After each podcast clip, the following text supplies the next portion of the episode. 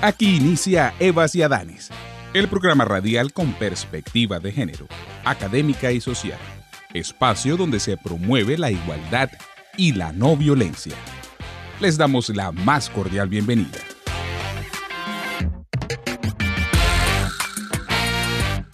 Según el artículo Cinco emprendimientos sociales que buscan mejorar la calidad de vida de los colombianos, publicado por la revista Forbes, un emprendimiento social es, palabras más, palabras menos, una técnica de negocios que utilizan las empresas, startups, organizaciones sin fines de lucro e incluso gobiernos para financiar el desarrollo de soluciones a problemas sociales, culturales y ambientales. Teniendo clara esta definición, dedicamos este episodio a explorar en una de las experiencias de una plataforma y fundación a la que admiramos y que trabaja por los derechos humanos, Dos Latinas. Antes tú me pichabas, tú me pichabas. Ahora yo picheo. Mm, antes tú no querías, no quería. Ahora yo no quiero. No. Antes tú me pichabas. Ahora yo picheo. Antes tú no querías. Ahora yo no quiero. No. Tranqui, yo perreo sola. Reciban todos y todas un cordial saludo. Les acompañamos en esta emisión Angie Rosero y Clara Romero desde España, Fabrina Costa desde los Emiratos Árabes, desde Dubái y quienes les hablamos desde Barranquilla o desde cualquier lugar del territorio donde nos tome la fecha de realización de este programa, Alejandro de la Hoz y Ana Teresa Puente. los hombres los tienes de hobby. Una malcria como Nairobi. Y tú la ves bebiendo de la botella. Los nenes y las nenas quieren con ella. Tiene más de 20, me enseñó la cédula. Ey, del amor es una incrédula. Ella está soltera antes que se pusiera de moda. No creen amor Iniciamos el programa escuchando Yo Perreo Sola, una canción del rapero, cantante y compositor puertorriqueño Benito Antonio Martínez Ocasio, más conocido como Bad Bunny. Tema musical perteneciente al álbum Yo hago lo que se me da la gana, lanzado en 2020 en medio de la pandemia. Melodía que se posó en el epicentro del mainstream colectivo por, entre comillas, ser una oda al empoderamiento femenino por invitarnos al debate sobre el vínculo entre feminismo, su música urbana, capitalismo, corporalidades y sexualidades disidentes. Pero hay que decir, Ana Teresa, que Bad Bunny no fue el primero en hablar sobre este tema desde un espacio de convergencia y divergencia teórica y cultural como lo es la música. Podríamos dedicar de hecho toda una serie de programas a explorar esta interseccionalidad entre la música y los feminismos. Pero como sin perreo no hay revolución, le damos paso al episodio de hoy titulado Dos Latinas, Derechos Humanos, Revolución y Perreo. Tranqui, yo perreo sola.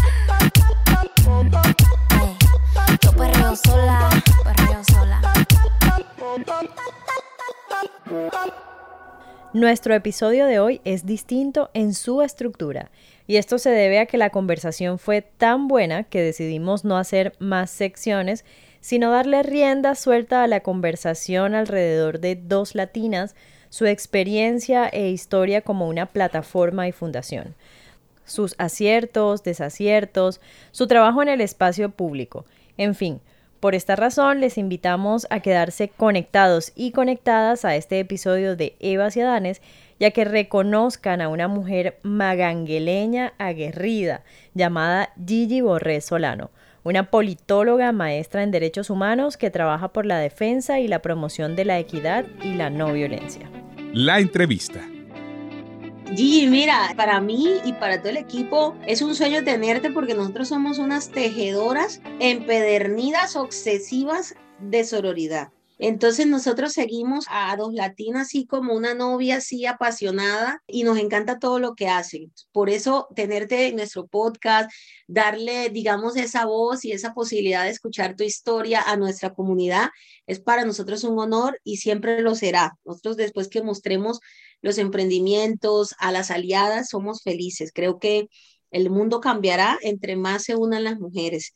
Y yo quiero que nos cuentes para iniciar sobre ese unigénito hermoso que tienes o unigénita, que se llama Dos Latinas. Cuéntanos cómo nace, de qué se trata y qué viene para Dos Latinas, porque sé que tú eres un torpedo que no se detiene, entonces yo sé que vienen cosas. Dos Latinas es un ser vivo, literal. Yo no, no lo entiendo como otra cosa. Acabamos de cumplir cuatro años y cuando digo nació hace cuatro años, después de poner la primera publicación en redes sociales. Me gustaría llegar aquí diciendo que tenía todo súper claro, cómo nació Dos Latinas y como que había todo un tema de papeles, sumas y restas, de cómo se supone que se emprende. Pues no. De hecho, Ratinas nace de una crisis, de una crisis depresiva. Yo, yo vivía fuera de Colombia, regresé a Colombia desconectada, ¿saben? Como esa cosa, como, bueno, ¿y ahora qué voy a hacer con mi vida? Yo que estudié derechos humanos y ahora uno cómo consigue la papita, o sea, ¿esto qué es? También como ese pensamiento de quien trabaja temas sociales no tiene derecho a tener una vida digna, remunerada. Yo nadaba y todavía nado, porque todavía nado en ese mar de contradicciones y miedos, como ok, quiero trabajar en un tema, entre comillas, social, porque no lo llamo así, pero como así lo enunciaba la gente como cuando le decía lo que estudiaba o lo que acaba de terminar de estudiar, me decía, bueno, ¿y ahora qué vas a hacer, no? Y yo llegué muy perdida, muy desconectada y además como sin ganas de volver a lo que hacía antes de irme de Colombia. Y era yo era servidora pública, trabajaba para el gobierno de ese momento en temas de resolución de conflictos étnicos, trabajaba con pueblos indígenas, un trabajo que, al que le agradezco todo, o sea, me cambió. Fue como el primer trabajo al salir de estudiar pregrado, contratista, ¿saben? Como mil contratistas más de este país, con todos los retos y con todos los dolores de cabeza, pero también con todos los aprendizajes. Creo que es la escuela más grande que he tenido. Tuve un periodo divino, pero también un periodo como, como muy duro laboralmente y es el momento que decido como renunciar y me voy del país a hacer la maestría, ¿no? Y vuelvo como listo.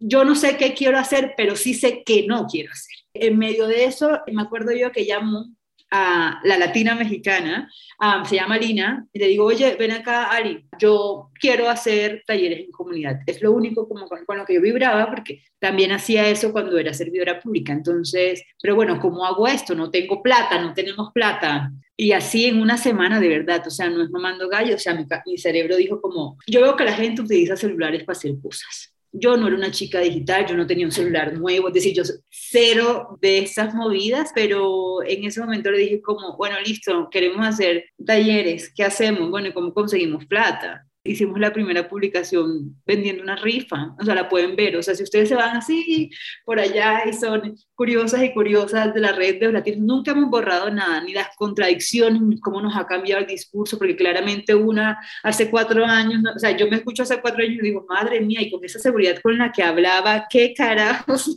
decía.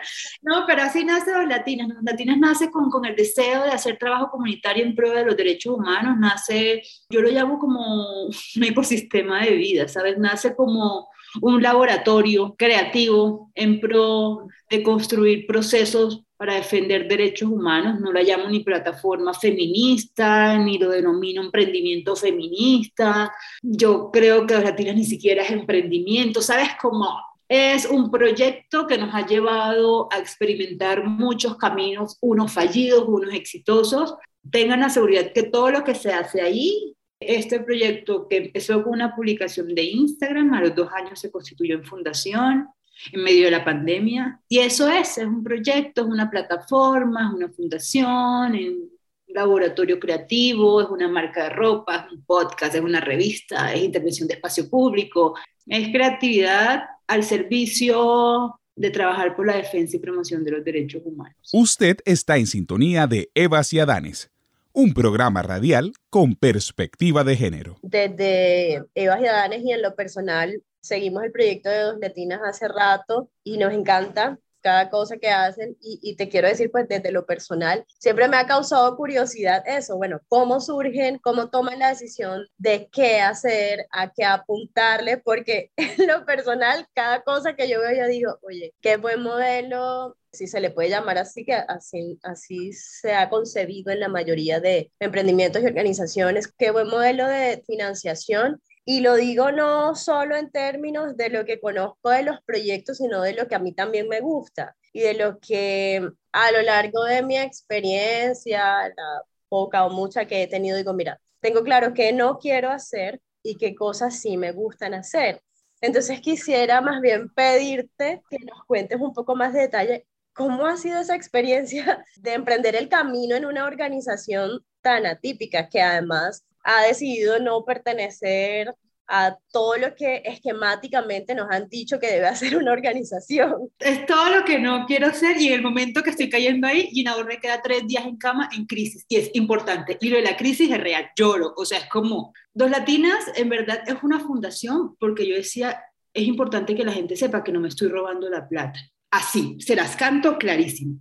O sea, no fue porque yo quisiera, pues, que tenga un logo, que la gente diga que, y que se sienta solemne al acercarse. Los latinas es todo lo no convencional de una fundación, ni la forma como abordamos los temas, ni la estética, que para mí la estética es muy importante, ni la forma de diseño, ni la forma de financiación, ni siquiera me interesan como las lógicas solemnes en el momento de, comunicar, saben como que, o sea, mi idea todo el tiempo es como romper también esa estructura de lo que se supone que tiene que ser una organización de derechos humanos, ¿no? Entonces, Gina tiene que vestir así para que luzca como una directora de derechos humanos y entonces las personas que trabajan, y yo decía, ¿cuál personas que trabajan? O sea, somos dos personas haciendo todo. Entonces, una, una voluntaria llegó aquí y dijo, muy decepcionada, por supuesto, se fue, o sea, a los 15 días el voluntariado le duró, porque claro, piensan cuando ven unas redes sociales, creen que tenemos un equipo, una que diseña, una que hace piezas gráficas, una que papel a la calle. Entonces cuando la chica viene y se reúne con nosotras, además en nuestra casa, porque no tenemos sede, ¿no? Porque todavía, pero la tendremos, tendremos una gran casa de latinas, ya verán, y será muy cool la chica me decía, pues que vengo a hacer un voluntariado para empacar cajas. Y yo le decía, no, pues que aquí no nos toca solamente empacar cajas, nos toca hacer domiciliarias, empacar cajas, aprender a hacer publicaciones de redes sociales,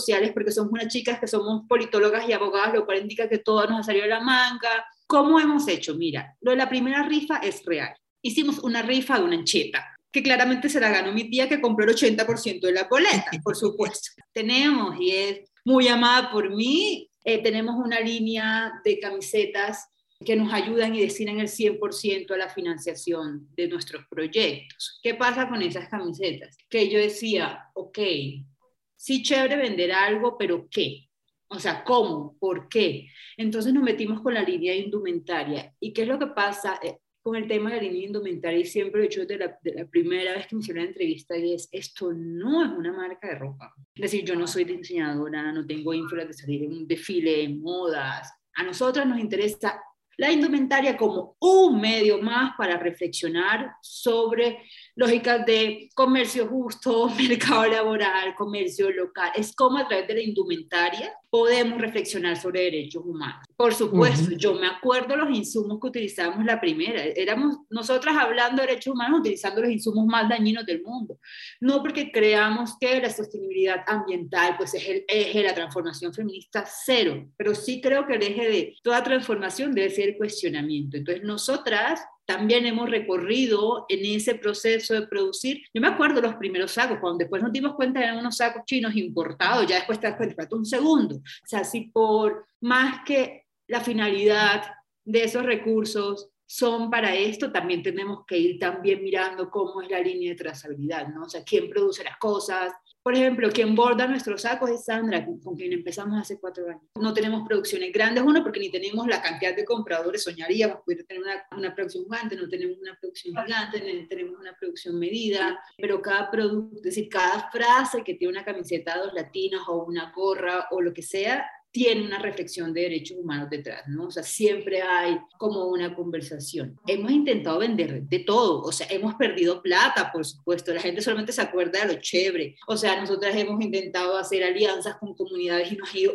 mal, por más que hagamos todo, el, cuando digo comunidades alegadas de los cascos urbanos, podemos tener la muy buena intención, ¿no? Por ejemplo, hicimos unas mochilas espectaculares en la Sierra Nevada, tú ves mi cuarto, está lleno de mochilas, porque el costo a lo que lo tienes que vender para sacar todo lo que nos gastamos es muy alto, entonces no, ¿a quién va a querer comprar una mochila? O sea, tú ves mi casa, es como mochila o revista de mochilas, pero no sé, hemos hecho cuadernos, un montón de cosas que no han funcionado y hay otras que sí han funcionado. ¿Qué nos han funcionado a nosotros la línea de indumentaria? La gente le fascina la indumentaria, a la gente le parece llamativo la estética de los latinas, nos dicen no parece de una fundación tradicional. ¿No? Porque es como, cambiemos el mundo. O sea, no, nosotros no somos, nosotros nos interesa que la gente sí compre la pieza porque nos quiere apoyar, pero antes que nos quiera apoyar es que compre la pieza porque le guste, porque le parezca cool y después, ah, pues porque tras me estoy poniendo esto, esto ayuda a estas chicas a hacer esto o esto tiene una línea corta de trazabilidad donde ponemos a vender nuestros productos también, es decir, en, café chiquito para también movilizar a nuestras comunidades que si van allá a comprar la camiseta se compren,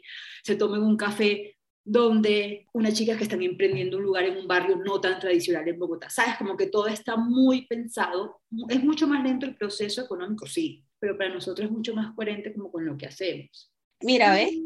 Para que vea, la revolución desde el amor. Sin perreo no hay revolución. Sin perreo no hay revolución. La frase consentida. Sí, mira, eh, sabemos que Hombre, todo lo que tú dices como que uno dice bacano porque uno no tiene que hacerle más preguntas y, quisiera es como seguir conversando a través de estas experiencias que nos dices porque a veces, y yo lo digo como, bueno, Ana y yo somos las, las lideresas pues de este proceso que se llama Bajedanes, Ana es nuestra representante legal y siempre yo le digo, ustedes ven a veces la cara mía y todo, pero esto existe por la serenidad y la sabiduría de Ana, una vez se siente que solo uno tiene problemas o fracasos o experiencias que no son tan... Y cuando uno escucha tu relato, uno dice, ah, no, hay que seguir porque, porque eso es, no, ese es el camino. Como defensora de derechos, como feminista, como creyente de, la equidad, de la igualdad, de rehumanizar esta, esta vida sin, sin entrar en romanticismo y, y moralismo falso, sino en, transformaciones reales, ¿cuáles serían los actos políticos que debemos seguir no como recetas, sino como escenarios de libertades y de garantía de nuestros propios derechos las mujeres? ¿Cuáles serían esos actos políticos que a los que no deberíamos renunciar desde cualquier orilla que los desarrollemos en el marco de los derechos? Yo creo que todos, ¿saben? Es que no es político y yo creo que la primera, o al menos desde mi esquina y como yo veo el mundo hoy, desde mi lugar de enunciación, hoy, no sé mañana, pero al menos hoy, yo no creo que exista un espacio que no sea propicio para la reivindicación de nuestros derechos, para la reivindicación de nuestras luchas, para la reivindicación de nuestros feminismos. Miren, si yo algo he aprendido en estos cuatro años que cada vez soy menos romántica de los feminismos. De hecho, yo lo digo de una forma muy clara, mi decepción más dolorosa ha sido entre el movimiento feminista. Y ha sido maravilloso decirlo porque después sumas y restas y te das cuenta que por más que te dolió, sigues porque vale todo la pena y también le quita, yo creo que cuando le quitamos el romanticismo realmente estamos viviendo dentro del movimiento. Porque esto a la gente se le olvida, esto es un movimiento social, político, de humanas, de construyéndose, donde las embarramos todas. O sea, de entrada nosotros estamos intentando irnos en contra de cómo nos enseñaron vivir socialmente. Y de entrada no es fácil. Eso no significa que nos vamos a cobijar en, ah, si la puedo estar embarrando cada cinco minutos, no. Pero sí hay que quitarle el romanticismo, porque quien tiene una visión romántica de los feminismos es que no lo ha vivido.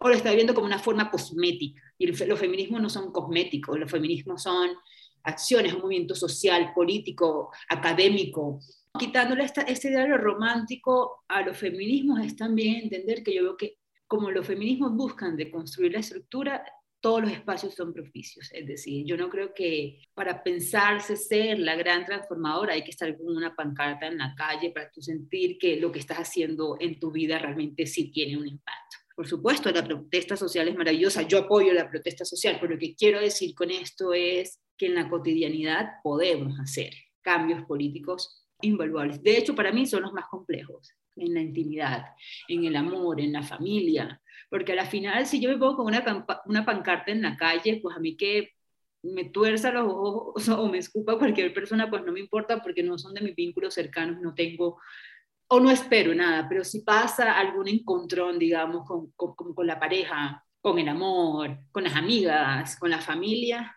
ahí duele uno puede hacer la revolución en la cama, en la casa, en el sofá, en el almuerzo, con las amigas, en la calle, con las compañeras, con las aliadas, con las no amigas. Cada vez celebro más este movimiento con lo imperfecto que es, porque está construido por nosotras, que somos imperfectas, con un deseo profundo de querer transformar, pero sobre todo también querer transformarnos en todas nuestras cosas y ahí vamos, es decir, yo creo que las feministas tenemos un camino maduro, por supuesto que sí. O sea, si habitar el mundo en sí es difícil, ahora habitar el mundo con la tarea ética y política que debe de construirnos. Y cuando miramos, hijo, porque le estoy embarrando, tengo que echar un paso para atrás porque todo lo que dije no lo estoy cumpliendo. ¿Sabes cómo esa y cómo evitar la vida en esa contradicción, ¿no? Cómo yo le decía a mi terapeuta, a veces siento que estoy diciendo mentiras porque digo una cosa y de repente estoy haciendo otra.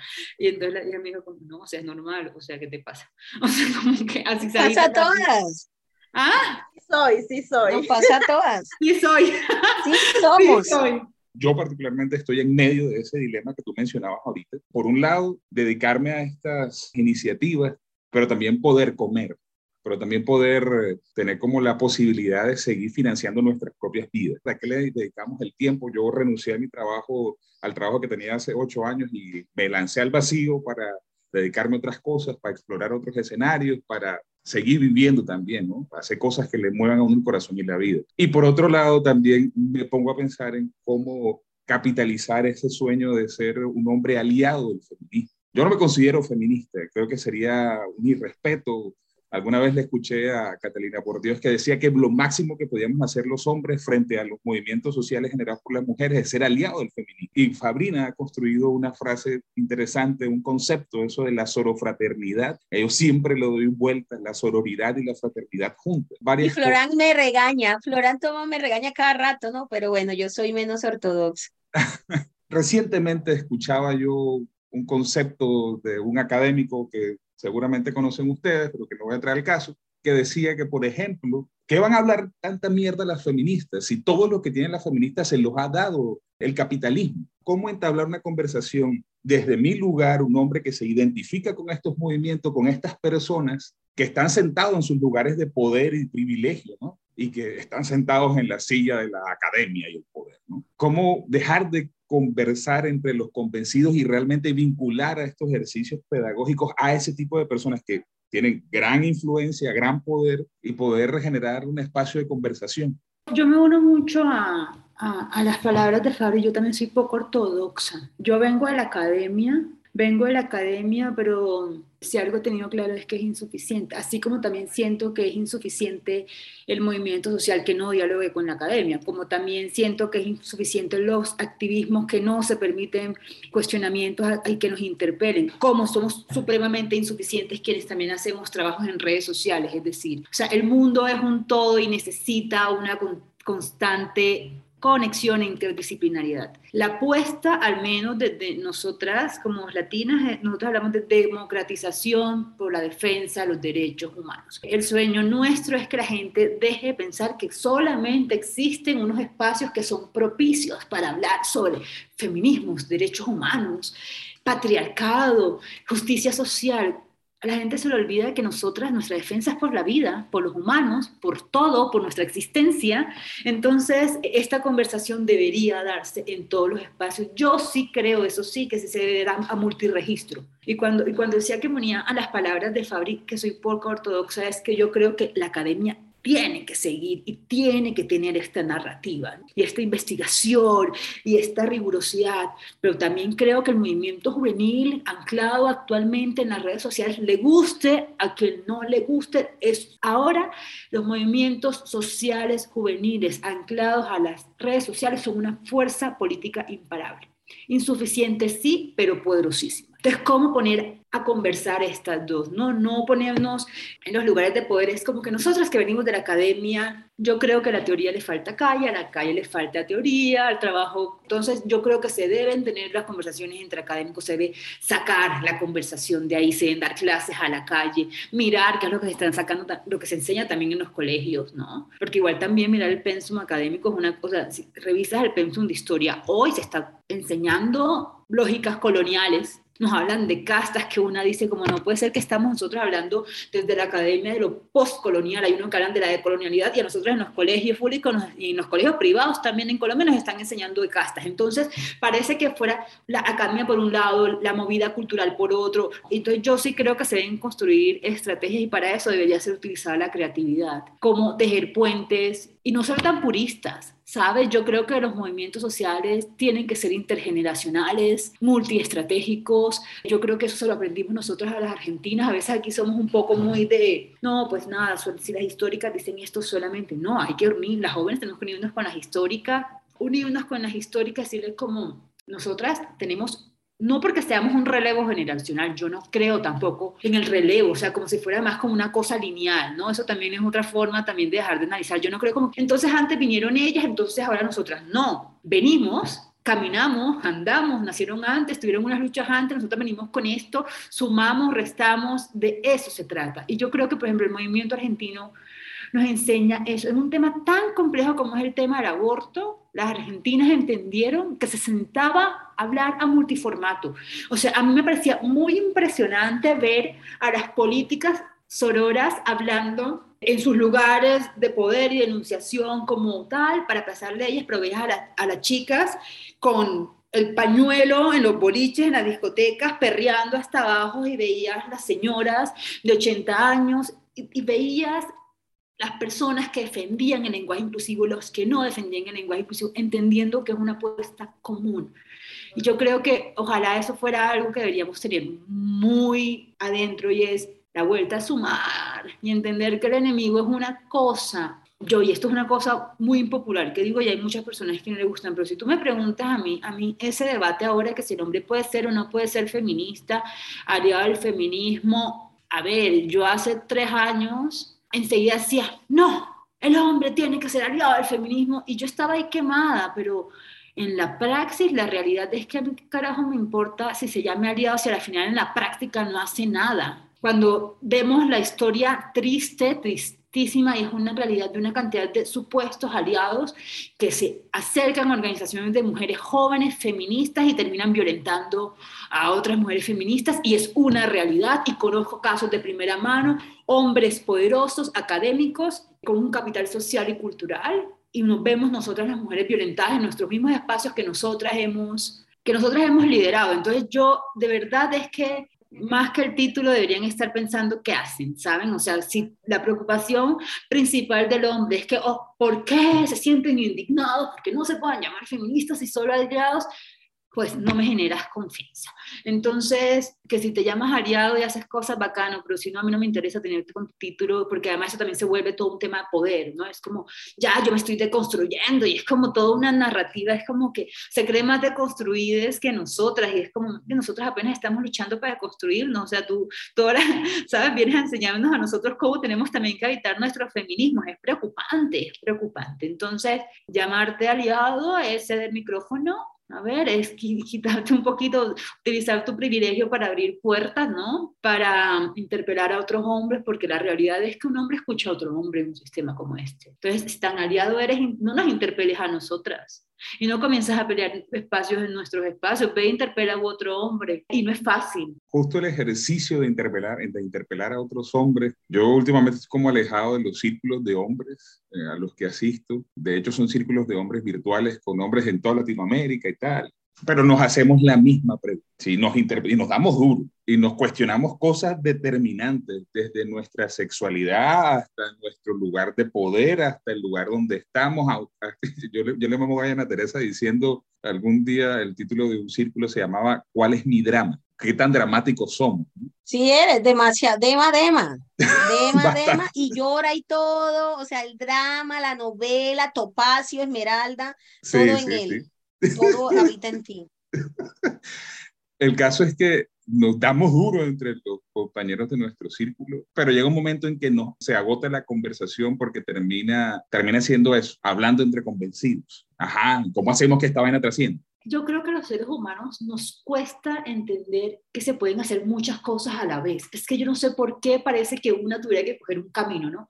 Es o hago esto o hago lo otro, no, yo puedo reunirme en círculos de hombres, pero también puedo ir a interpelar a mi papá en el almuerzo del domingo y estoy haciendo doble formato. Y de pronto a otras personas les parecerá más extraordinario estar reunidos con hombres de toda Latinoamérica, pero a nivel personal más difícil, perdóname, pero cuestionar a mi papá, nacido en Mangue, yo qué carajo, o sea, estoy diciendo un ejemplo. Y puedo estar sentada con una narrativa totalmente académica y entender que si es supremamente clasista tener el mismo lenguaje, se voy a hacer un taller, un taller fuera de pues el mismo contexto académico, es que podemos hacer múltiples cosas, ¿no? Entonces yo siento que a veces nos exigen que tenemos que casarnos con una cosa. A mí siempre me decían, pero entonces, ¿qué hace Gina en dos Yo, pues mira, hacemos múltiples cosas que tienen un mismo fin y es que queremos vivir mejor y queremos que sea un mundo más justo porque sí nos parece muy injusto y queremos sufrir menos y queremos tener amores más sanos y queremos tener familias más sanas y menos violentas y queremos poder no tener este sufrimiento para conseguir eh, plata para sostener un hogar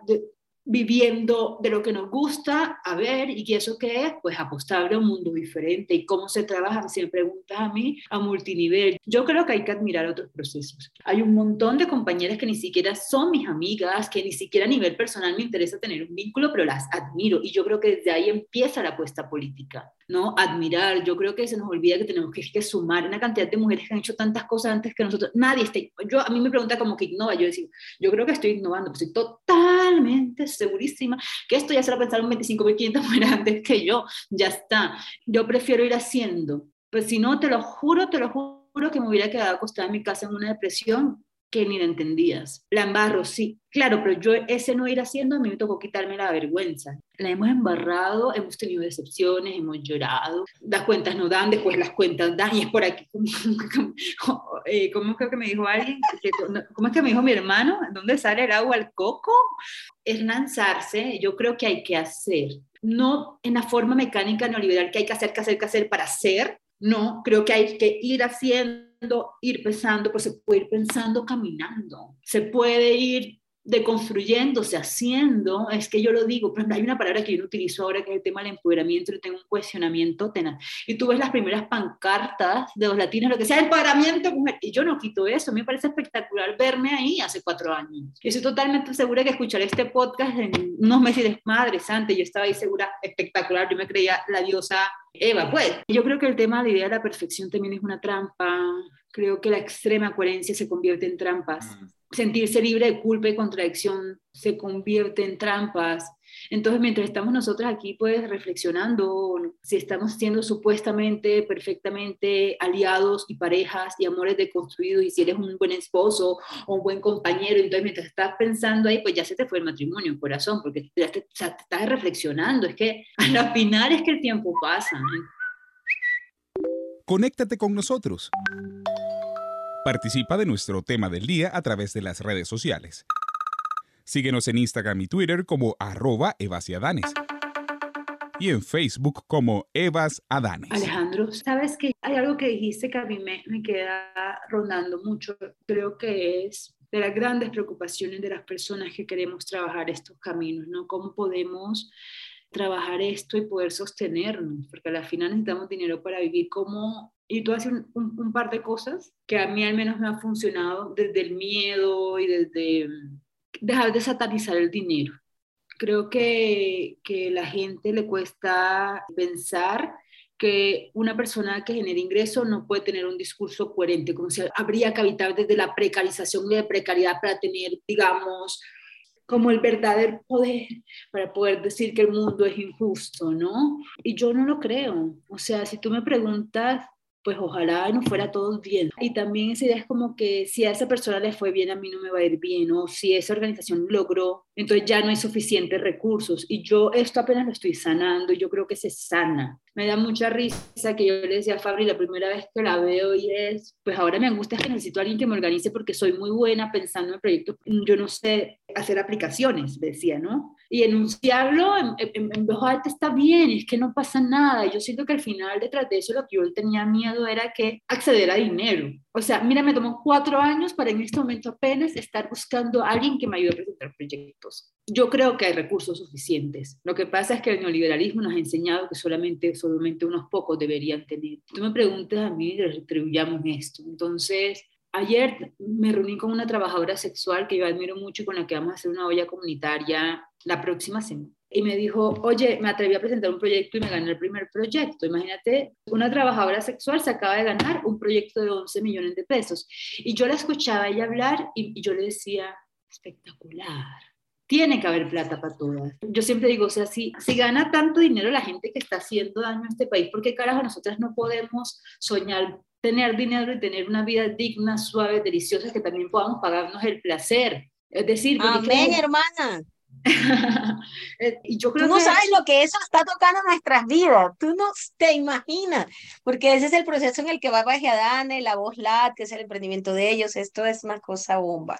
A mí no Gracias. me da ¿y tú qué quieres ahora? Y mi respuesta es plata. Y a, mí se me indignó una persona en una entrevista ayer, yo le dije, yo ideas tengo un montón, tengo un montón, o sea, si tú miras mi diario de ideas es una cosa que yo creo que no me va a alcanzar la vida para la cantidad de proyectos que me sueño. O sea, yo tengo proyectos que me he pensado de que tengo 18 años. ¿Qué quiero ahora? Plata. Y la gente se indigna, quiero plata. ¿Y qué pasa? Necesito plata para hacer proyectos. Porque hay mucho tabú para crear cosas y la gente le indigna. La gente cree que solamente de la precariedad se pueden transformar cosas. Claro, pero si entonces alguien rico que contamina el río se pone una joya, ellos sí tienen derecho a, ¿no? Ellos sí tienen derecho al placer, al lujo y sin vergüenza lo digo, que quiero, quiero plata, quiero plata. Ojalá las feministas tuviéramos más plata para ver cómo manejar en qué no lo gastaríamos. Inclusive se lo dije a una compañera, una compañera hace un tiempo me dijo, Gina, queremos que des, no sé, cualquier cosa. Y mi pregunta es, ¿hay recursos o no hay recursos? Igual lo iba a hacer gratis, pero si hay plata, por favor, les pido que sean justas. Si tiene plata, páguele a la compañera. Nosotras hacemos cosas gratis toda la vida, con amigas, con aliadas. Oiga, pero si una tiene plata, ¿cómo no va a redistribuir? O sea, si una tiene plata y si, no sé, el que produce el podcast, en nuestro caso es un voluntario, pero cuando hay dos pesos se le dan dos pesos. Ya está. Aunque sabemos que lo iba a hacer de gratis. Creo que también cambiar esas lógicas, pues aquí ganamos todos. O sea, la vuelta, eso no es un pensamiento del neoliberalismo, lo, también, lo tenemos bastante arraigado. Es como, no, la compañera tiene que ir gratis, porque, bueno, es feminista. Entonces, y es como que, bueno, las feministas que comen del aire. No comen. Que por sororidad lo oh, a ver, sí, sororo lo que quieras, pero quien tiene el poder en ese momento debería tener también la obligación ética de ofrecer el dinero y entender que el dinero debería ser una conversación natural. Pero claro, me tocó cuatro años para poderlo decir así. Yo me da vergüenza, o sea, yo vendía algo, yo decía, me da pena. Y todo el mundo sabe que yo toda la vida he ido gratis a un montón de cosas y lo seguiré haciendo como apuestas políticas, pero también tengo unas apuestas políticas. Yo a una empresa que tiene dinero, yo gratis no le voy. Yo creo ahora sí en un en voz alta que ojalá pueda unirse al proyecto alguien berraco que entienda la vuelta y que nos ayude a conseguir plata para que todo el mundo gane. Yo sí creo, ojalá, ojalá seamos muchas dos latinas haciendo cosas porque tenemos ideas que no sabes, o sea, Miles de latinas. Miles, de, latinas. A mí me llega mucho tu palabra, sobre todo porque lo que te decía, justo en este momento estoy en ese dilema y, bueno, interesante saber que hay otras personas que también han pasado por este proceso. Tú has venido, creo que como fuerza divina, a, darnos como una terapia. O sea, yo venía como muy bajoneada con algunas cosas y ahorita salgo pensando en que, wow, tenemos un tesoro, nos tenemos a nosotros, a nosotras como equipo. Gracias por todo tu aporte porque llega un momento a refrigerar el, el espíritu. Sabes, Gigi, que yo iba a cerrar esta entrevista preguntándote como que qué mensaje quisieras compartir, no solo con otras mujeres, sino con personas en general que estamos inquietas en este medio, trabajando en este medio, que, que sabemos, que hemos vivido eso que tú estabas comentando. Eh, ¿Qué mensaje dejabas? Pero con esto que acabas de decir, creo que no, no tendría más nada que, que preguntarte y también es un llamado que yo me hacía en estos días a recordarme que, que ahí está la revolución, y que esa revolución desde el amor, como lo mostraba ahorita en, en, la camiseta que, que, compartía, implica arrancar desde, desde el núcleo, desde la casa, desde nosotras, así como tú lo, lo acabas de mencionar. Así que no tengo más preguntas para ti, solo quisiera ah. pedirte unas, unas palabras para, para cerrar en este momento para, para quienes nos están escuchando, cuál sería esa, otra invitación aparte de la que ya nos has Muchas invitaciones siempre. Tengo dos invitaciones. Tengo la invitación para las feministas y los aliados o los feministas, o como se quieran denominar, yo en verdad en esa reflexión no voy a llegar ahora si se deben o no llamar aliados, feministas, tal, eh, pero para las, los, les feministas que abrazan este movimiento tengan fuerza, que sean también autocompasivas y autocompasivos en el proceso y que le estamos haciendo la revolución, ¿saben? Es un movimiento vivo y por eso ahí lo vamos caminando con las cosas buenas y malas. Yo siempre digo que esto no es una teoría en un libro que uno coge en la biblioteca. Nosotras y nosotros y nosotras lo estamos, lo estamos construyendo. Entonces eso. Eh, y a las personas que no conocen este movimiento, y estoy segura que muchas y muchos oyentes de este podcast pueden ser de la región norte del país, que es una región todavía, pues de donde yo vengo, costeña, pueblerina, de familia conservadora, que si todavía tienen recelo de este movimiento, porque hay toda una caricatura alrededor de las mujeres feministas y todavía hay toda una caricatura alrededor del movimiento feminista de mujeres y de nosotras, que se quite un poquito digamos, los guantes y como con una escucha atenta y también compasiva se acerque a alguna feminista y le, y le pregunte como desde la humildad extrema y los miedos como, oye, lo que pasa es que no entiendo por qué tienen tanta rabia, no sé, eso pero me lo preguntó alguien ayer, era como que, es que yo no quiero ser feminista porque ustedes todo el tiempo están rabiosas, y yo después pensaba, es ¿quién carajo quiere estar rabioso todo el día, no? Entonces también como esa es como la invitación a, a las feministas a que abracen este movimiento, pero también que se autoabracen.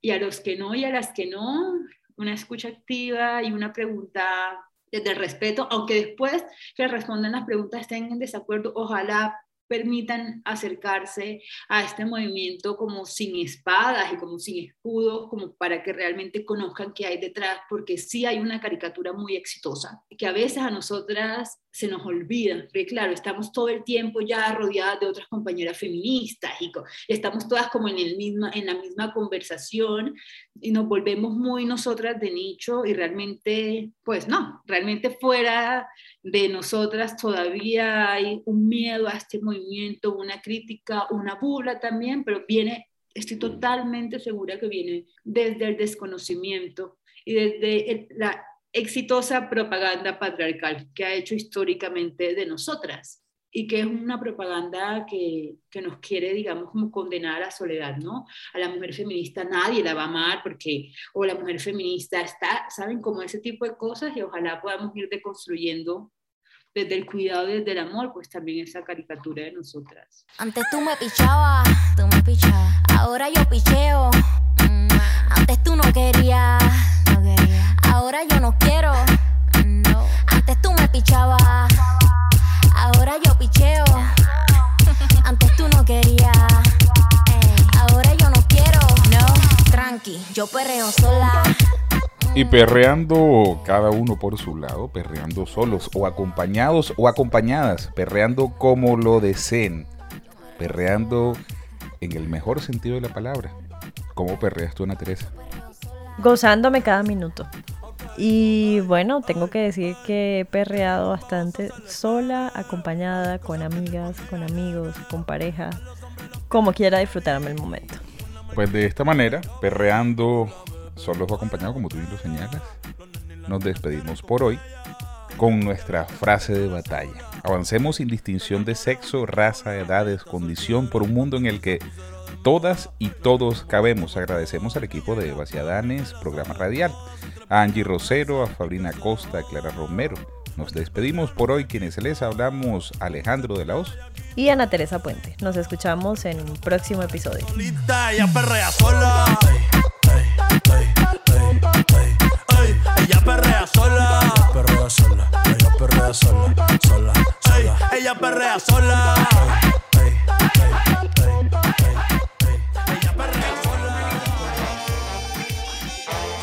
Hasta aquí, Eva Ciadanes, el programa radial con perspectiva de género académica y social.